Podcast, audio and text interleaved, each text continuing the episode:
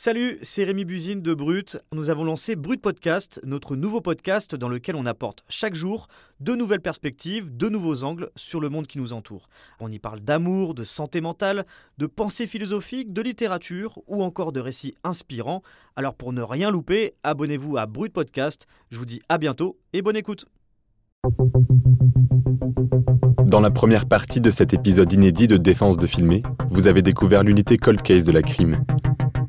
On est tellement loin des clichés euh, médiatiques en fait qu'on va retrouver sur euh, sur les séries euh, télévisées etc où tout se résout en 52 minutes.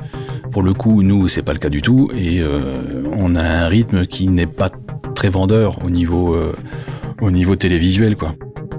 Quand vous avez trois effectifs qui sont en train de réfléchir dans un bureau autour de photos de scènes de crime, bon, je pense qu'au bout de cinq minutes, on a perdu tout le monde, quoi. Mais c'est ça, le travail, il est basé là-dessus, sur de la réflexion, du temps, du temps et du temps.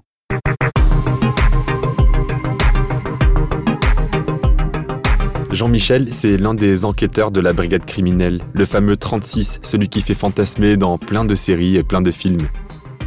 Il y a quelques mois, il a quitté le flagrant délit pour rejoindre une toute nouvelle unité dédiée au cold case. C'est l'UAC3, ça veut dire Unité d'analyse criminelle et comportementale des affaires complexes. On dirait qu'elle a plus de comme ses collègues, il l'a fait parce qu'il voulait travailler aux côtés de Christian Lejalet, celui qu'on surnomme la mémoire de la crime. Je suis Tariq Kaldi et vous écoutez Défense de filmer.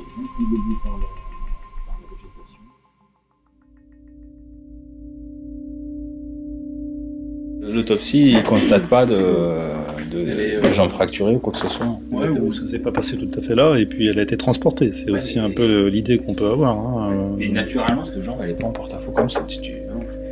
Bah, ouais, ceci dit, les jambes sont molles, elle est décédée. Euh, encore une fois, le corps ne réagit pas. Donc, euh, est-ce que le mouvement des jambes suit? Est-ce que, euh, effectivement, il n'est pas bloqué par un, par un, par un tronc d'arbre, par exemple, quelque chose? C'est ça qu'il faut voir. En fait, sur les cold cases, par définition, il n'y a plus de scène de crime, on n'a pas les traces de pas sur le sol, on va pas trouver de traces de sang sur les murs. Tout ce qu'on a, ce sont des photos et des comptes rendus d'autopsie. Euh, la journaliste judiciaire indépendante Marion Dubreuil, elle a pu le constater en passant trois jours à la crime avec l'UAC3. On l'a entendu, on est assez loin des clichés de la télé, mais du coup, Marion, c'est quoi leur travail? Est-ce que c'est beaucoup de relecture, c'est beaucoup d'échanges, comme on a pu l'entendre euh, dans la première partie de l'épisode? Oui, le deuxième jour de tournage, par exemple, j'ai assisté à cette scène un peu informelle. Elle est luxée, et hop là, elle pivote et elle tombe. Ah aussi. On est autour de la table basse, du café du matin. On est dans l'un des deux bureaux du groupe. Il y a Christian, le chef, dont on a déjà parlé, son adjoint, Patrice, Jean-Michel l'enquêteur et Audrey, l'agente administrative. Ils sont tous assis en cercle, ça fait un peu cliché, mais sur le mur, il y a une immense affiche de la série Braco. Et là, ils commencent à parler du meurtre d'une lycéenne en région parisienne dans les années 90. Je peux pas en dire plus, parce que l'enquête, elle est toujours en cours. Et dans ce cas-là, il n'y a pas de prescription bah, c'est vrai que normalement, la prescription, c'est 20 ans pour les crimes, donc cet homicide, il devrait être prescrit depuis allez, les années 2010. Mais en fait, il suffit d'un nouvel élément d'enquête pour repousser la prescription. Par exemple, un rapprochement avec un autre dossier, une comparaison ADN, une nouvelle technique scientifique. Et les enquêteurs du groupe, eh ben, ils se battent en permanence contre cette prescription pour continuer d'enquêter. Mais euh, voilà, c'est. Alors, le, fait de, effectivement, nous, de, comprendre un, petit peu le, comment l'auteur a pu euh, procéder, c'est toujours intéressant parce qu'en génétique, après, nous, quand on réfléchit sur les vêtements, notamment que portait la victime, on peut éventuellement euh, faire préciser pour l'expert qui va analyser le vêtement l'endroit précis où il pourrait s'y attarder.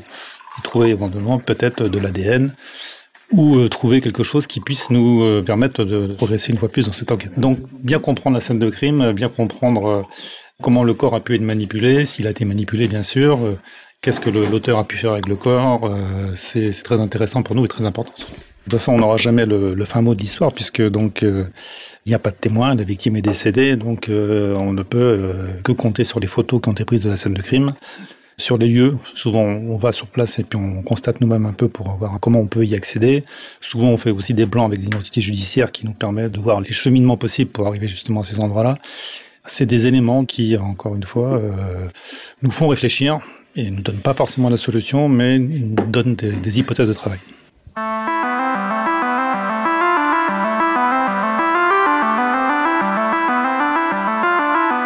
Ok, mais tout ça, mine de rien, c'est un travail colossal pour reconstituer, j'imagine, chaque scène de crime des années après. Ouais, et malheureusement pour ce dossier-là dont le groupe parle, il doit se contenter de quelques photos trop foncées et d'analyses assez incomplètes des objets qui ont été retrouvés sur place.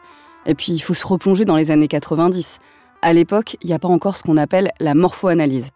C'est le genre de séquence incontournable dans la série des experts quand on voit euh, des policiers en combinaison blanche intégrale qui analysent les traces de sang, la taille de la projection, pour mieux comprendre la dynamique d'une scène de crime et comment ça s'est passé. Là, le meurtre, il remonte à 30 ans. Du coup, le groupe il fait presque de l'archéologie et parfois ils organisent des reconstitutions dans le bureau où on se trouve à ce moment-là. Ils mettent un tapis au sol, ils prennent quelques accessoires. En l'occurrence, pour ce dossier, c'était une corde qui avait servi à étrangler la victime. Et le plus souvent, bah, c'est Audrey, l'agente administrative, qui accepte de jouer la victime. Parce que même si les lieux, les lieux ont changé, mais il faut que... Ce qu'il y a, c'est que Audrey, le seul point commun qu'elle a avec la victime, c'est que c'est une femme, parce que sinon, il y a quand même pas du tout le même gabarit. Et on se rend compte, euh, en faisant justement nos petits essais, là, que euh, bah, c'est pas donné à tout le monde non plus de se faire suivre par quelqu'un, de- d'attacher quelqu'un, surtout dans, dans un milieu qui est pas évident. Donc on peut penser, c'est pas forcément vrai non plus, mais que c'est quelqu'un qui a l'expérience de ça, quoi. C'est quelqu'un qui a une certaine assurance, c'est tout. Et on part de là, quoi. C'est fait- c'est- ça donne, ça donne pas la solution au dossier, mais au moins, on avance sur un truc, quoi. C'est une certaine assurance, une certaine force aussi, parce que euh, traîner un corps euh, mort, euh, quelqu'un qui euh, vraiment joue le, le rôle de, de- de mort, c'est un poids extrêmement lourd à tirer. Et même pour quelqu'un de solide, il peut ne pas faire trop de distance quand même. Parfois, on les, on n'y pense pas euh, et en parlant comme ça, bah, ça, ça peut générer euh, des, petites recherches à faire supplémentaires, des petites euh, par exemple sur cette affaire-là, la petite a des sous ses semelles des morceaux de briquettes et de schiste qui correspondent pas au champ qu'elle a traversé et ça je m'interroge savoir d'où ça peut provenir peut-être en en parlant, peut-être en allant sur place, on, verra, on trouvera quelque chose, je ne sais pas. Tout ça, c'est des petits éléments, voilà, qui sont dans la procédure, qu'on voit pas forcément parce que quand on le lit, on lit en diagonale. Et euh, ben, à 5, 6, on a une, une couverture de lecture euh, qui est la même, mais par nos expériences professionnelles euh, individuelles, on s'arrêtera sur des détails que d'autres ne verront pas. Et en le confrontant, ben, on arrive à quelque chose de très positif.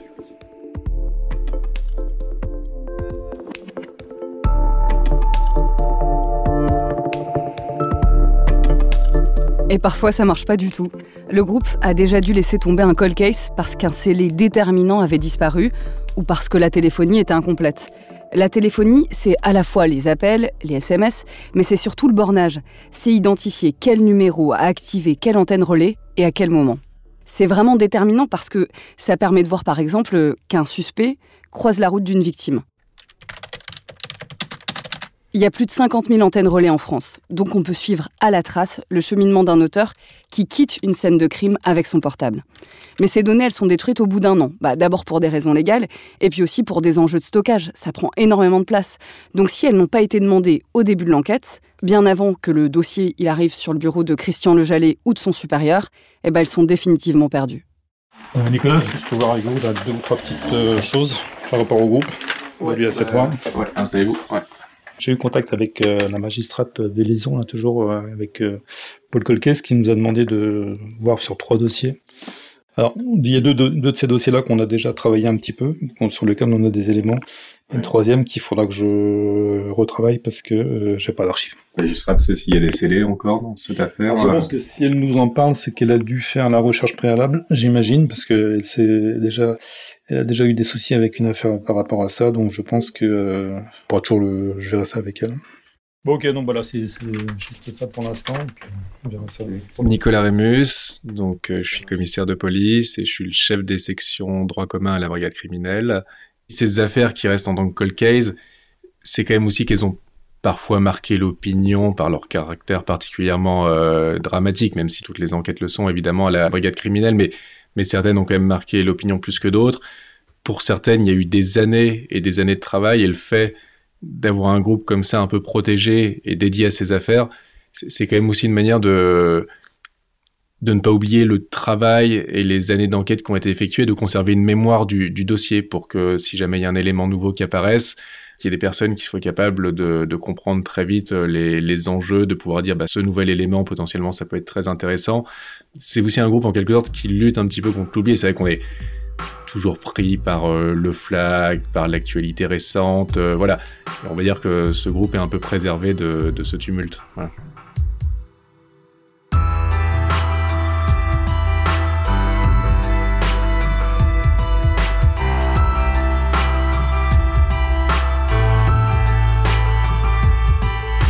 Et ça explique que ces enquêteurs, bah, ils n'ont pas l'habitude d'accepter des journalistes, encore moins des caméras, parce qu'ils préfèrent avancer dans l'ombre, loin de la pression de ces médias. Mais dans cette unité Marion, il n'y a que des policiers? Non, il y a aussi euh, une psychologue qui a rejoint le groupe euh, il y a quelques mois. Elle s'appelle Sandrine. Elle a quand même 15 ans de maison. Parce qu'en vrai, il faut avoir pas mal d'expérience pour travailler sur les cold cases. On va vers euh, mon bureau là, qui est juste à côté. D'abord, elle a travaillé pendant 10 ans à la prise en charge des victimes. C'était essentiellement des victimes de viol. Aujourd'hui, elle participe aux négociations avec la BRI, la brigade de recherche et d'intervention qu'on a longtemps appelée l'anti-gang, et qui négocie souvent lors des prises d'otages ou alors avec des forcenés. Moi, j'ai eu une demande pour établir un, un profil. Euh, Sandrine, elle travaille sur le profil psy des auteurs, ce fameux profilage criminel qu'on voit aussi dans les films et les séries dans la vie, on rencontre jamais personne par hasard, que ce soit dans sa vie de couple, dans. Il y a toujours des choses qui nous mènent vers quelqu'un d'autre. Euh, on parle souvent, bah oui, mais il y a des auteurs, c'est l'opportunité, ils cherchent quelqu'un et c'est n'importe qui. Oui, mais malgré tout, il y a quelque chose chez cette victime qui vit chez cette victime, euh, qui intéresse l'auteur et qu'il veut posséder. Donc c'est ça en fait qu'il faut trouver. C'est qu'est-ce qui, chez cette victime-là, qu'est-ce qu'elle possède qui a intéressé l'auteur Alors ça peut être euh, sa vulnérabilité, ça peut être euh, euh, son âge, ça peut être son physique, ça peut être je sais pas, une tristesse qu'il voit, quelque chose qui lui rappelle quelqu'un qu'il connaissait. Enfin, il faut essayer de comprendre pourquoi cette victime-là et pourquoi pas une autre. Parce qu'encore une fois, c'est une rencontre entre deux personnes. Donc, c'est le point de départ. Et ensuite, je travaille sur le mode opératoire, euh, sur la scène de crime, mais au départ, c'est euh, pourquoi cette victime-là? Qu'est-ce qui l'a intéressée? C'est bien que ce soit toi qui euh, jette un, œil dans un premier temps. Mais la question, c'est est-ce que je garde juste le... Sandrine, elle a pu échanger avec les enquêteurs du groupe sur ce fameux dossier des années 90, le meurtre d'une lycéenne, celui dont on a parlé tout à l'heure, pour lequel Audrey a accepté de jouer la victime. Et à partir de ce qu'ils lui disent, elle les amène à se poser d'autres questions quelle a pu être euh, la réaction de cette jeune femme dans le sens où euh, est-ce qu'elle aurait euh, suivi quelqu'un comme ça ou est-ce qu'il a fallu que l'auteur mette en scène quelque chose pour pour pouvoir l'amadouer et faire qu'elle le suive parce que on a quand même vu que dans son environnement, elle se laissait pas faire, qu'elle se méfiait quand même de l'extérieur, qu'elle était un peu rebelle. donc voilà, qu'est-ce qui fait qu'elle a pu finalement, malgré tout, le suivre. Qu'est-ce que lui a mis en scène pour ça? Euh, Et ensuite, qu'est-ce qu'il a mis encore en scène plus tard pour qu'elle puisse obtempérer ou pas, justement, à réaliser des choses euh, sexuelles pour lui, par exemple Est-ce que lui, il a eu besoin d'avoir une arme pour, pour accepter de faire ce qu'il lui demandait de faire? Parce qu'on sait que quand même dans son quotidien, jamais elle l'aurait euh, accepté spontanément de faire quelque chose. Donc il fallait qu'il la contraigne euh, par la force ou en tout cas en possédant potentiellement une arme. Euh, par la menace. Par, la, menace, par la contrainte, oui, par la ruse, voilà exactement.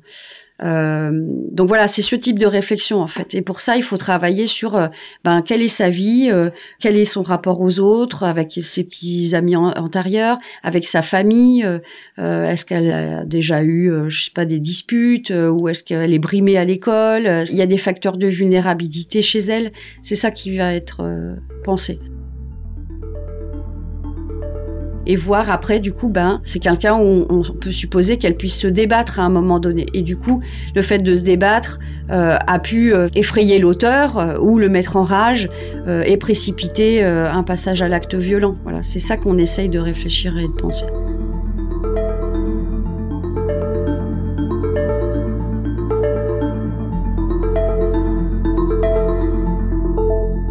fait, là, on comprend bien ce que ça représente, euh, tous ces dossiers pour les enquêteurs, puis ils y passent des heures, mais comment ils font pour vivre avec tous ces fantômes? Bah, Ils essaient de couper quand ils rentrent chez eux, de laisser les fantômes au bureau pour préserver leur vie de famille. Mais c'est pas toujours facile. Par exemple, un enquêteur, il doit annoncer à un proche, à un parent, euh, à un époux, à un père, euh, à une mère, que c'est la fin, que le dossier doit être refermé parce que toutes les pistes ont été explorées. Et Christian Jallet, par exemple, il préfère leur dire qu'il y a toujours un espoir, même infime. Un nouveau témoignage, un match euh, dans le fichier des empreintes génétiques, ou même le tueur lui-même qui se rend des années après parce qu'il supporte pas de vivre avec ce crime sur la conscience. Tout peut arriver. Pour revenir à l'affaire du grêlé dont on parlait dans la première partie, Christian Jallet, il a toujours cru qu'il retrouverait le tueur de la petite Cécile Bloch. Je pense que tout le monde peut se mettre à la place des victimes, hein. tout le monde peut se mettre à la place d'un père qui, euh, qui a perdu sa fille. Euh, quand vous comprenez ça et quand vous vivez ça comme nous on peut le vivre au niveau de la période vous avez qu'une envie, c'est de pouvoir l'aider. Et l'aider comment? Bah, L'aider à faire ce que vous savez faire, c'est-à-dire à trouver l'auteur. Encore une fois, ça ne fera pas revenir la personne, mais euh, c'est au moins euh, se dire qu'on a fait tout ce qu'on a pu pour, euh, pour y arriver. Durant toutes ces années, moi j'étais en contact avec la famille, notamment le papa de Cécile Bloch. ça n'a pas toujours été facile, hein. on s'est souvent fâché, il n'était pas d'accord avec moi sur certaines visions, on a accepté notre désaccord, on a fini par s'apprécier sur la fin, ça m'a été relativement assez émouvant. J'ai été le voir là-bas dans le sud. Mon plus gros regret, si je peux en avoir un, c'est de ne pas l'avoir pu lui annoncer effectivement peut-être la résolution de cette affaire avant qu'il décède. Euh, voilà, c'est toujours difficile d'apprendre que euh, ceux qui se sont battus pour euh, trouver la solution ben, partent avant qu'on leur donne réellement cette, réponse.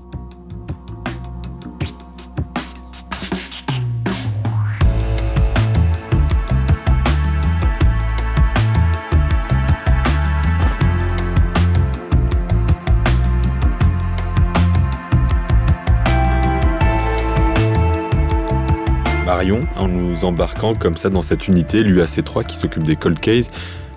J'ai tout de suite pensé à cette fascination euh, qu'on peut avoir euh, dans le grand public. Tu penses que ça tient à quoi? Ça tient euh, à l'énigme. Ça tient au fait que ça pose une question à laquelle on ne trouve pas de réponse. Donc, du coup, c'est entêtant. ensuite, c'est des crimes. Donc, c'est des crimes de sang ou des crimes de sexe. C'est-à-dire que c'est soit des viols, soit des meurtres. Et euh, ouais, je pense qu'on accepte de moins en moins que, que des tueurs s'en sortent, quoi. Enfin, je sais pas pour toi, mais euh, moi, je supporte pas l'idée euh, que qu'il y a un violeur ou un tueur en liberté qui potentiellement peut frapper de nouveau. Et c'est le cas, par exemple, du grêlé. Enfin, il a quand même sa vie pendant plusieurs années.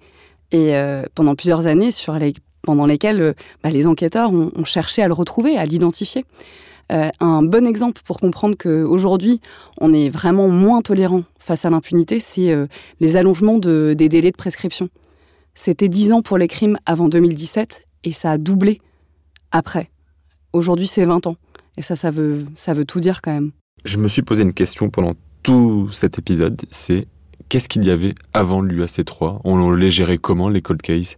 C'est vrai que ça donne le sentiment que d'un coup, on s'est intéressé aux cold cases. C'est pas vrai. Euh, surtout euh, à la brigade criminelle, il y a quand même euh, une habitude professionnelle, enfin une culture professionnelle de ne pas lâcher les dossiers. On dit que la brigade criminelle résout 80% de ses dossiers. et le 20% restant, il y en a certains bah, qui sont attribués à des groupes d'enquête, enfin à des groupes du flagrant délit dont on a parlé tout à l'heure. Et puis ceux qui sont vraiment à l'arrêt, c'est ceux-là qui sont destinés à être repris par l'UAC3. Et ces dossiers-là, en fait, euh, l'idée, euh, c'est que le but du jeu, c'est qu'il y ait toujours des enquêteurs qui aient travaillé dessus et qui transmettent leur connaissance du dossier. C'est pour ça que Christian Le on l'appelle la mémoire de la crime. C'est pas juste un surnom, c'est réel. C'est qu'il connaît l'ensemble des dossiers de la crime. Et ça, c'est énorme. Ça a vachement de valeur parce que même si lui, il va plus travailler directement sur un dossier, euh, ça peut être un autre enquêteur qui va venir lui demander quelque chose. Et il m'a montré notamment un catalogue dans lequel il, tient en référence euh, l'ensemble euh, des dossiers de la crime, ces dossiers dormants, euh, qui sont pas refermés pour autant, mais pour lesquels il n'y a pas de piste pour le moment. Et, ça, il a tout référencé. Et c'est aussi ça, le travail un peu plus formalisé de cette unité UAC3 aujourd'hui, c'est de, systématiser des techniques d'enquête qui, avaient déjà cours à la brigade criminelle. Autour de Christian Lejalet, qu'on a beaucoup entendu, ils ont beaucoup de moyens, ils peuvent faire tout ce qu'ils veulent C'est une bonne question. Oui et non. En fait, euh, oui, ils ont beaucoup de moyens. La brigade criminelle, c'est un service prestigieux de la police. donc, ils ont déjà beaucoup de moyens. Et depuis l'an dernier, il y a aussi euh, un mouvement euh, euh, qui veut qu'on accorde plus de moyens à la résolution des cold cases, enfin à la résolution, du moins au traitement des cold cases. la chancellerie a lancé, a créé un nouveau parquet, enfin un nouveau pôle, pardon, un nouveau pôle qui est dédié au cold case. Il est au tribunal judiciaire de Nanterre.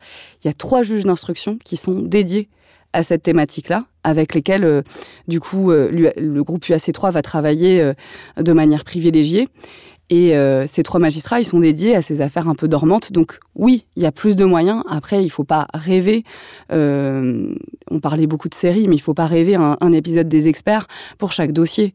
Non, il y a certains dossiers où ils vont juste faire une relecture. Et si la relecture, elle n'est pas convaincante, ben on passe au suivant parce qu'en fait, il y en a énormément. Il y en a une centaine que le pôle euh, Cold Case euh, a déjà relu en partie. Il y en a sept seulement pour le moment qui sont gardés et qui vont vraiment être travaillés en profondeur. À terme, euh, chacun des juges d'instruction doit en prendre une cinquantaine. Je ne sais pas si tu imagines. C'est énorme parce qu'on parle de dossiers dans lesquels il peut y avoir mais plus des milliers de pages de procédures.